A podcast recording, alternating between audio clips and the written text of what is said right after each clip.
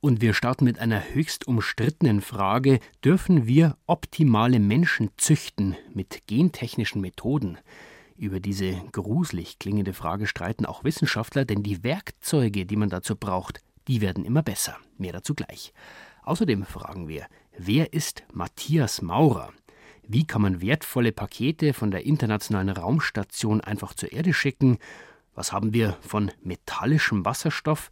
Und am Schluss, ein Schüler will seiner Oma das Leben erleichtern und erfindet eine clevere Tablettendose, für die sich jetzt auch Wissenschaftler interessieren. Das alles in der nächsten halben Stunde. Stefan Geier ist am Mikrofon. Der Code, in dem die meisten unserer Eigenschaften stehen, also körperliche oder Charakter, das ist unser Erbgut, die DNA. Mit einer relativ neuen Methode lassen sich seit ungefähr vier Jahren Stücke aus dieser DNA gezielt herausschneiden. Genschere nennt sich das. Die Hoffnung vieler Wissenschaftler ist, wenn man jetzt von einer Krankheit schon weiß, die wird durch ein Gen ausgelöst, dann kann man dieses Stück entfernen und die Krankheit so möglicherweise verhindern. Das ist alles noch Zukunftsmusik. Aber die Gedanken mancher gehen schon viel weiter. Und so hat ein renommierter Philosoph jetzt gefordert, man könnte doch eigentlich Menschen mit Hilfe dieser Methode auch optimieren, also besser machen. Nicht nur was Krankheiten betrifft, sondern auch ihren Charakter, also sie moralisch verbessern. Aber geht das überhaupt? Darf man das? Und welche Auswirkungen hätte es? Einen Homunculus zu erschaffen, also einen künstlichen und optimierten Menschen, diese Idee haben schon die Philosophen und Schriftsteller der Antike beschrieben. Und seither hat diese Vision offenbar nichts von ihrer Faszination verloren. Das legen die jüngsten Äußerungen des australischen Philosophen und Bioethikers Julian Savulescu von der Universität Oxford nahe. Sehen wir uns die großen Probleme an, die wir heutzutage haben. Klimawandel ist nicht primär durch Emissionen gemacht. Terroristen sind nicht primär religiöse Fundamentalisten, die tiefer liegenden Gründe dafür liegen in der moralischen Begrenztheit von Menschen. Deshalb stellt sich die Frage, sollten wir Menschen züchten, die besser mit diesen Problemen umgehen, so wie wir Hunde züchten? Julian Savulescu sieht die Methode des Genome Editing als große Chance, um den Menschen rundherum zu verbessern. Evolution hat uns nicht dazu bestimmt, glücklich zu sein, in einer gerechten und sicheren Welt zu leben. Sie hat nur ein Tier entwickelt, das lange genug lebt, um sich fortzupflanzen. Wir haben jetzt die Gelegenheit, die Evolution zu korrigieren. Die Evolution korrigieren, das klingt nach Gottes Vergleich. Und Savulescu geht noch weiter. Nur wenn Menschen das Recht und die Pflicht dazu hätten, sich und ihre Nachkommen zu optimieren, könnte es ihnen gelingen, das Maximale an Glück, Erfolg und Zufriedenheit aus ihrem Leben herauszuholen, so der Ansatz. Dieter Birnbacher, einer der renommiertesten deutschen Philosophen für Themen der Bioethik ordnet diese Äußerungen ein. Das ist natürlich äh, eine ausgesprochen extreme Position. Es geht zunächst um Freiheitsrechte. Also das äh, Stichwort ist da Fortpflanzungsfreiheit oder Reproductive Liberty. Und bei Savulescu kippt gewissermaßen dieses um in eine Optimierungsstrategie, die dann auch zum Teil verpflichtenden Charakter annimmt. Auch die Genforscher selbst hören solche Visionen von einer Verbesserung des Menschen nicht gern. Aus der wissenschaftlichen Perspektive sehe ich das zum einen als in großem Maße Unsinn an. Es ist halt sicher nicht realisierbar. Und zum anderen ist es aus meiner Sicht auch sehr kontraproduktiv, solche Visionen in die Welt zu setzen, die ich eben für recht absurd halte. Sagt zum Beispiel der Biomediziner Boris Fese vom Universitätsklinikum Eppendorf in Hamburg. Abgesehen von ethischen Einwänden ist die Idee von Menschenzüchtung durch das Genome Editing auch rein technisch noch nicht einmal denkbar. Alle komplexen Eigenschaften, ob Intelligenz, soziales und moralisches Verhalten, sind nicht einmal ansatzweise entschlüsselt. Und ob diese Eigenschaften allein eine Frage der Gene sind, ist noch eine zweite Frage. In den USA und in China laufen erste klinische Studien mit der Genschere, um beispielsweise die Abwehrzellen des Immunsystems so zu stärken, dass sie Tumore effektiver bekämpfen können. Aber das Prinzip Genschere ist noch lange nicht ausgereift, kritisiert auch der Molekularbiologe Toni Katomen, Leiter des Instituts für Zell- und Gentherapie an der Universität Freiburg. Ich glaube, wir sollten immer einen Schritt nach dem anderen machen. Ich glaube, der nächste Schritt muss jetzt sein, dass wir diese Technologie anwenden, um therapeutische Erfolge zu erzielen. Aber selbst wenn am Tag X genetische Optimierungen technisch möglich wären, bleiben ethische Fragen. Wohin führt eine solche Menschenoptimierung? Ist Natürlichkeit dann gleichbedeutend mit Minderwertigkeit? Und ist es richtig davon auszugehen, dass ausschließlich die Biologie zuständig ist für ein gelingendes soziales Miteinander, für ethisch richtiges Verhalten? Fragen, die wir heute zumindest noch nicht einmal ansatzweise beantworten können. Und selbst wenn es irgendwann möglich ist, es bleibt eine gruselige Vorstellung. Daniela Remus berichtete. Es ist ein vielgeträumter Kindertraum, Astronaut werden, ins Weltall reisen, zur internationalen Raumstation zum Beispiel, zum Mond oder irgendwann vielleicht sogar zum Mars. Aus Deutschland kann momentan nur Alexander Gerst diesen Traum leben. Der war ja auf der ISS und wird nächstes Jahr wieder fliegen. Aber diese Woche ist ein neuer Anwärter aus Deutschland ausgewählt und präsentiert worden, Matthias Maurer, Materialwissenschaftler. Ihm steht jetzt ein dreijähriges hartes Training bevor. Aber wer ist dieser Mann, der nach Alexander Gerst für Deutschland ins All will? Stefan Willert stellt ihn vor. Matthias Maurer ist fast am Ziel. Er gehört seit 2015 zum Europäischen Astronautenkorps. Die Astronautenausbildung hat er jetzt auch erfolgreich absolviert. Auch das Überlebenstraining, 48 Stunden in der Wildnis, ohne Zelt, ohne Essen, bei Minustemperaturen. Körperlich und mental ist er an seine Grenzen gegangen. Jetzt wartet er auf seinen ersten Weltraumflug. Das ist natürlich unglaublich und für, für mich fällt es sehr schwer, das jetzt in Worte zu fassen, weil äh, seit heute habe ich jetzt den Ausblick auf einen Raumflug vor mir. Und äh, das ist ein Traum, der jetzt plötzlich zum Greifen dann ja, nahe sein wird. Wann der Saarländer in den Weltraum fliegen wird, weiß er noch nicht. Die Flüge zur internationalen Raumstation sind bis 2019 ausgebucht und der einzige andere aktive deutsche Astronaut Alexander Gerst wird wohl das nächste deutsche Ticket in den Weltraum wahrnehmen. ESA-Generaldirektor Jan Wörner. Und dafür ist bis 2019 das Kontingent ausgeschöpft. Wir haben dann nächstes Jahr Alexander Gerst, danach haben wir Luca Parmitano. Und natürlich wollen wir auch die anderen Astronauten ein zweites Mal fliegen lassen. Also insofern ist die Zahl nach 2019 realistisch. So lange muss Matthias Maurer also noch warten. Ich nehme da jeden Flug, den der Herr Wörner mir anbieten wird. ISS, denke ich mal, ist das natürlichste Ziel, das am wahrscheinlichsten Ziel. Aber auch ein Besuch auf der chinesischen Raumstation, falls die Kooperation mit den Chinesen denn mal zustande kommt. Oder eine Exploration des Mondes, ein Flug Richtung Mond zusammen mit der NASA.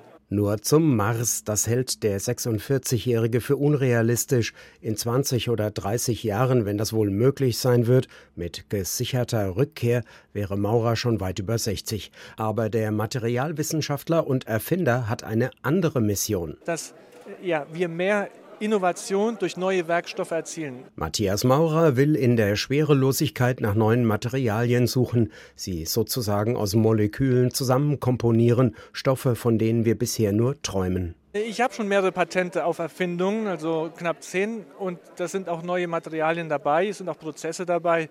Ja, ich würde mir wünschen, dass da noch deutlich mehr äh, in diesem Bereich entsteht. ESA-Generaldirektor Jan Werner hat erneut bestätigt, dass die ESA an der bemannten Raumfahrt festhält, auch wenn die internationale Raumstation nach 2024 nicht weiter betrieben werden sollte. Wir treffen uns äh, innerhalb der ESA noch in diesem Monat, äh, um auch über die äh, Raumfahrt insgesamt nachzudenken, die astronautische. Der ESA-Chef will sich dafür stark machen, dass die Europäer auch bei der nächsten bemannten Mondlandung dabei sind. Die Amerikaner werden äh, in die Nähe des Mondes fliegen. Sie werden vielleicht jetzt auch unter der neuen, neuen Administration auch auf dem Mond landen.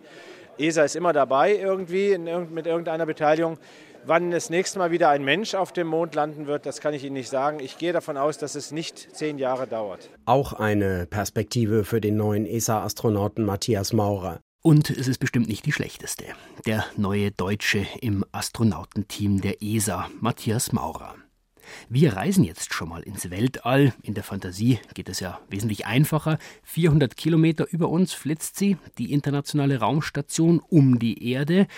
Da leben und arbeiten normalerweise sechs Astronauten und Kosmonauten und die müssen essen, ja, die müssen trinken, brauchen neue wissenschaftliche Geräte und so weiter.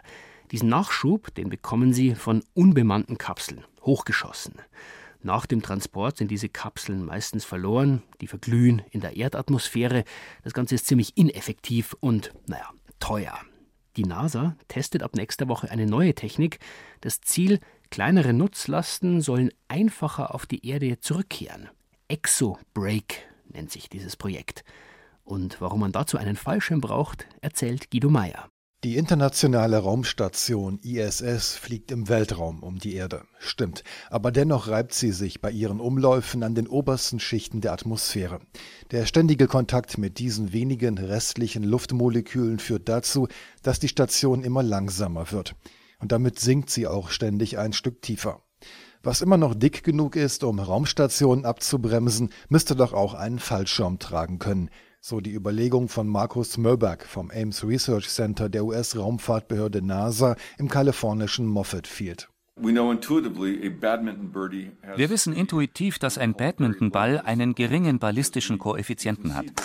Das heißt, seine Fähigkeit, während des Fluges dem Luftwiderstand etwas entgegenzusetzen, ist nicht sehr groß. Er wird schnell durch den Luftwiderstand abgebremst. Eine Bowlingkugel hingegen würde überhaupt nicht abgebremst werden, ließe man sie zu Boden fallen. Wir wollen einen Fallschirm sowie einen Badmintonball einsetzen. Er soll durch die dünne Atmosphäre abgebremst werden. Solch ein Fallschirm aus dem All soll in wenigen Tagen erstmals zurück zur Erde gleiten. Sein Name Exobrake, was so viel heißt wie außerirdische Bremse. Exobrake hat eine japanische Rakete im Dezember ins All gebracht. Dort hat er Kurs auf das japanische Modul der ISS genommen, wo er derzeit noch verstaut ist. In wenigen Tagen werden Astronauten ihn durch die Luftschleuse des Moduls in den Weltraum aussetzen. Und dann beginnt der freie Fall Richtung Erde, der von den obersten Luftschichten abgebremst werden soll. So wie Fallschirmspringer ihren Fallschirm steuern können, werden auch die Ingenieure der NASA auf dem Boden die Flugkurve von Exobrake bestimmen und den Fallschirm lenken. Neben zwei festen Streben besteht er zu diesem Zweck aus einem Draht, den man von der Erde aus verbiegen kann. Wir können über Befehle die Fläche des Fallschirms verändern, während er die Erde umkreist. Je nachdem, ob er mehr oder weniger Angriffsfläche bietet, ändert sich der Luftwiderstand. Indem wir den Draht per Fernsteuerung verbiegen, verändern wir die Form des Fallschirms. Wir können ihn so abbremsen oder beschleunigen und letztlich zu der gewünschten Stelle lenken, an der er in die Atmosphäre eintreten soll. Voll ausgefahren misst der Fallschirm ein Viertel Quadratmeter. Einen Monat lang wird das Bodenpersonal das Gefährt steuern und beobachten, wie es sich verhält. Danach wird Exo-Break in etwa 100 Kilometer Höhe auf die dickeren Schichten der Atmosphäre treffen und verglühen. Während des Fluges übertragen zwei Modems an Bord ständig Daten zu den Ingenieuren auf dem Boden. Die NASA hat Größeres vor mit Exobrake. Jetzt trägt der Fallschirm noch keine Nutzlasten, aber künftige Generationen sollen Container transportieren. Ihre äußere Schicht würde die Hitze beim Wiedereintritt überstehen. Der Exobrake-Fallschirm würde weiterhin verglühen, aber ab einer Höhe von weniger als 100 Kilometern würde sich ein zweiter, herkömmlicher Fallschirm öffnen. An ihm kann der Container dann zu Boden gleiten und geborgen werden. Und schließlich wollen wir diese Idee auf Nanosatelliten ausweiten. Sie könnten die Atmosphären anderer Himmelskörper vermessen. Wir entwickeln also eine Art Flugtestlabor. Irgendwann, wenn unsere Kommunikations- und Steuerungstechnik ausgefeilt ist, wollen wir mit Hilfe von Exobrake solche Satelliten auf der Oberfläche des Mars landen. Dazu muss noch viel getestet werden und das startet in wenigen Tagen. Sie hören B5 am Sonntag aus Wissenschaft und Technik. Im Studio ist Stefan Geier. Stellen Sie sich vor, Sie müssten Ihr Handy nur noch einmal im Monat aufladen. Wäre doch praktisch. Und es ist eine Vision, die sogenannte Supraleiter versprechen, also Materialien, die Strom ohne Verlust transportieren können. Die gibt es schon, aber nur mit großem technischen Aufwand. Letzte Woche haben Wissenschaftler aus den USA eine sensationell klingende Ankündigung gemacht. Sie haben Wasserstoff, also einem Gas, metallische Eigenschaften verliehen. Das haben schon viele versucht, aber niemand war erfolgreich und das wäre ein möglicher Schritt zu einem einfacheren Supraleiter. Aber die Sensation ist getrübt worden. Viele Physiker sagen, das glaube ich nicht. Das Experiment klappt so nicht. Gibt also großen Streit, aber von vorn Gas, Metall, das passt erstmal nicht zusammen. Mein Kollege Enias Roch ist selbst Physiker, hat sich diesen Versuch genau angesehen. Enias, wie wird aus einem Gas Metall? Das Gas an sich ist erstmal ein ganz normales Gas und äh, ja, ob man sagen kann, es wird wirklich Metall draus, auf jeden Fall wird was draus, was metallische Eigenschaften hat. Mhm. Und zwar unter ganz krassen, seltsamen Bedingungen, nämlich nicht so normaler Luftdruck und normale Temperatur, sondern ganz heftiger Druck. Und jetzt nicht wie im Schraubstock oder einer Schrottpresse, sondern unter so einem hohen Druck, wie er tief im Inneren von Gasplaneten herrscht, also wie beim Jupiter oder Saturn. Mhm. Da innen drin, unter so einem gigantischen Druck, da verändert das Gas seine Eigenschaften und das hat dann mit einem normalen Gas, wie wir das kennen, und Ein- und Ausatmen auch nicht mehr viel zu tun. Kann man sich diesen neuen Zustand irgendwie vorstellen? Wenn man das bildlich versucht, dann kann man sich vorstellen, dass unter ganz krassem Druck diese Moleküle zusammengestaucht werden und dann auseinanderbrechen. Und wenn das passiert, dann sind da nur noch einzelne Atome und die verhalten sich dann wie ein Metall. Das heißt, der ganze Stoff, dieses Gas, ist so dicht, dass es plötzlich fest ist und Strom leitet. Das ist vor allen Dingen die wichtige Metalleigenschaft dabei. So einen Zustand hat man noch nicht beobachtet. Das hat bislang noch niemand geschafft. Warum ist das eigentlich so schwierig? Ja, man muss den hohen Druck im Labor erstmal erzeugen. Das ist, glaube ich, die größte Hürde dabei. Also tiefere Temperaturen braucht man, das kann man ganz gut. Und man braucht einen Druck, ich sage jetzt mal eine Zahl, viele hundert Gigapascal. Also das ähm, hm. kann man sich nicht vorstellen. Klingt viel. Das ist ja, fünf Millionen Mal so viel wie der normale Luftdruck hier bei uns. Das ist ungefähr so die Größenordnung der Druck im Inneren unserer Erde im Kern. Diesen Druck muss man erzeugen, das macht man mit Diamanten.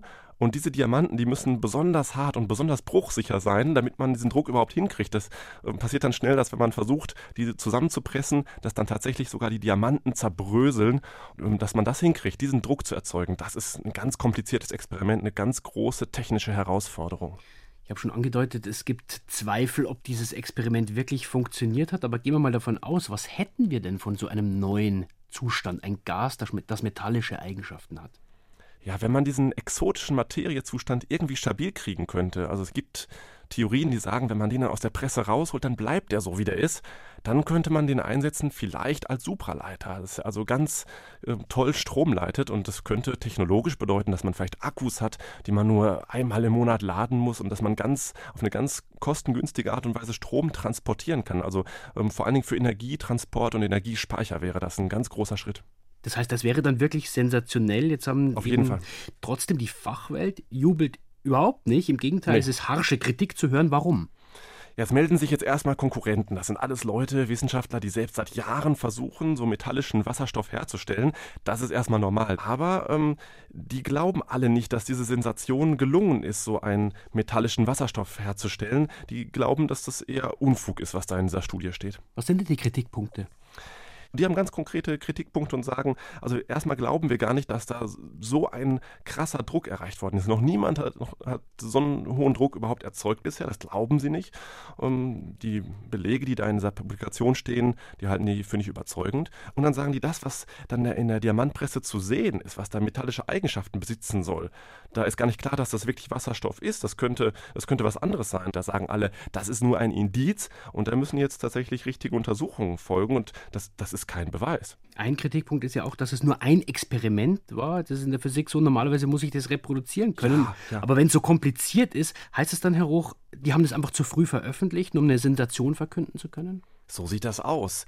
Denn es ist doch klar, das muss man erwarten, dass einem das die Fachwelt um die Ohren haut, wenn da in dem Paper äh, nur Indizien stehen und keine handfesten Belege. Und die einen sagen, das, das ist Betrug. Ich sage, das, das könnte auch einfach ungeschickt gewesen sein. Ich persönlich würde warten, bis ich da mehr in der Hand habe, aber vielleicht wollten die auch schnell den Stempel drauf kriegen, so, das war jetzt meine Errungenschaft und vielleicht liefern die jetzt in Kürze dann auch die entsprechenden Belege nach. Oder, noch viel besser, ein anderes Wissenschaftlerteam kann das reproduzieren. Das wäre perfekt. Vielen Dank, Enias Roch. Also ein faszinierender Versuch, aber zeigt natürlich auch, unter welchem Druck Forscher stehen, schnell zu veröffentlichen. Ein wenig mehr Geduld wäre vielleicht angebracht gewesen. Nächstes Thema. Es gibt Krankheiten, die lassen sich mit Medikamenten gut behandeln, mit Tabletten zum Beispiel. Oft ist es aber wichtig, dass die Patientin, der Patient die Medikamente regelmäßig einnimmt und genau zum richtigen Zeitpunkt. Und das wird umso schwieriger, je mehr verschiedene Tabletten es sind. Ein 16-jähriger Schüler aus Augsburg wollte dieses Problem lösen und hatte eine Idee, eine intelligente Tablettendose. Claudia Schaffer berichtet. Physiksaal des Maria-Theresia-Gymnasiums in Augsburg.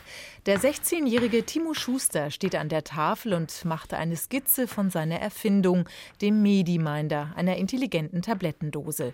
Für die hat er beim Wettbewerb Jugend forscht einen Preis gewonnen. Auf die Idee hat ihn seine Großmutter gebracht. Meine Oma hat sehr oft die Tabletteneinnahme vergessen und dann habe ich mir eben überlegt, was könnte man dagegen machen und habe dafür dann den Mediminder entwickelt. Also es sieht aus wie eine Uhr im Prinzip, es ist auch in etwa so groß wie eine Uhr. Nur habe ich kein Ziffernblatt und keine Zeiger, sondern eben ein weißes Plastikgehäuse, in dem sich Elektronik befindet und die anfängt zu piepsen, sobald man die Einnahme vergessen hat. So klingt es, wenn der Mediminder einen daran erinnert, eine vergessene Tablette zu nehmen. Über das Armband am Handgelenk ist das Piepsen nicht zu überhören, aber Timo Schusters Gerät kann noch mehr. Das Besondere ist, dass die tatsächliche Entnahme der Tablette erkannt wird. Das funktioniert über eine Lichtschranke in der Tablettendose.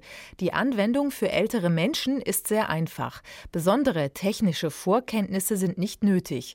Außerdem notiert der Mediminder über eine Speicherkarte, zu welchen Uhrzeiten welche Arzneimittel genommen wurden.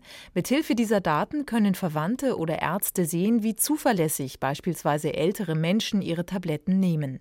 Das Produkt überzeugte schon bei Jugend forscht und deshalb ist Timo schon mehrfach öffentlich aufgetreten, auch im Bayerischen Rundfunk. Als der Münchner Krebsforscher Timo Schinkköte dadurch vom Mediminder hörte, nahm er sofort Kontakt zu dem Schüler auf. Schinkköte arbeitet nämlich im Bereich der Therapiezuverlässigkeit bei Krebspatienten. Ich war seit längerem auf der Suche nach etwas, womit man letztendlich Patienten, gerade älteren Patienten, hilft, an die Medikamenteneinnahme zu denken und das dann auch rückmelden zu können. Timo Schinkköte leitet neben seiner Arbeit am Brustzentrum der Münchner Universitätsklinik den Forschungsverbund Cancado. Das ist eine Einrichtung, die Krebspatienten bei ihrer Therapie unterstützt und stärkt, beispielsweise mit Hilfe eines digitalen Tagebuchs für Krebskranke. Denn gerade bei diesen Patienten ist die Abbruchquote bei der Einnahme von Medikamenten wegen der häufig schweren Nebenwirkungen zum Teil extrem hoch. Tamoxifen ist ein der häufigsten Medikamente beim Brustkrebs, die über lange Zeit eingenommen werden. Da haben wir eine Einjahrestherapietreu von 50 Prozent. Das heißt, die Hälfte der Patienten hält sich dann nicht mehr an die ärztlichen Vorgaben. Beim Thema Therapiezuverlässigkeit erhofft sich Krebsforscher Schinkköte Hilfe durch den Mediminder. Und der Onkologe plant noch in diesem Jahr mit dem Mediminder eine Studie durchzuführen. Um zu schauen, wie groß ist der Einfluss, der Nutzen des Mediminders für die Zielgruppe, das heißt ältere Patienten und idealerweise natürlich das, was uns interessiert für Krebspatienten. Für diese Studie wird der Mediminder in einer Mini-Auflage produziert und, wer weiß, vielleicht wird er eines Tages sogar für den Alltagsgebrauch hergestellt. Und dann hätte sich die Idee nicht nur für seine Oma gelohnt. Die intelligente Tablettendose. Soweit der Wochenrückblick aus Wissenschaft und Technik. Im Studio war Stefan Geier.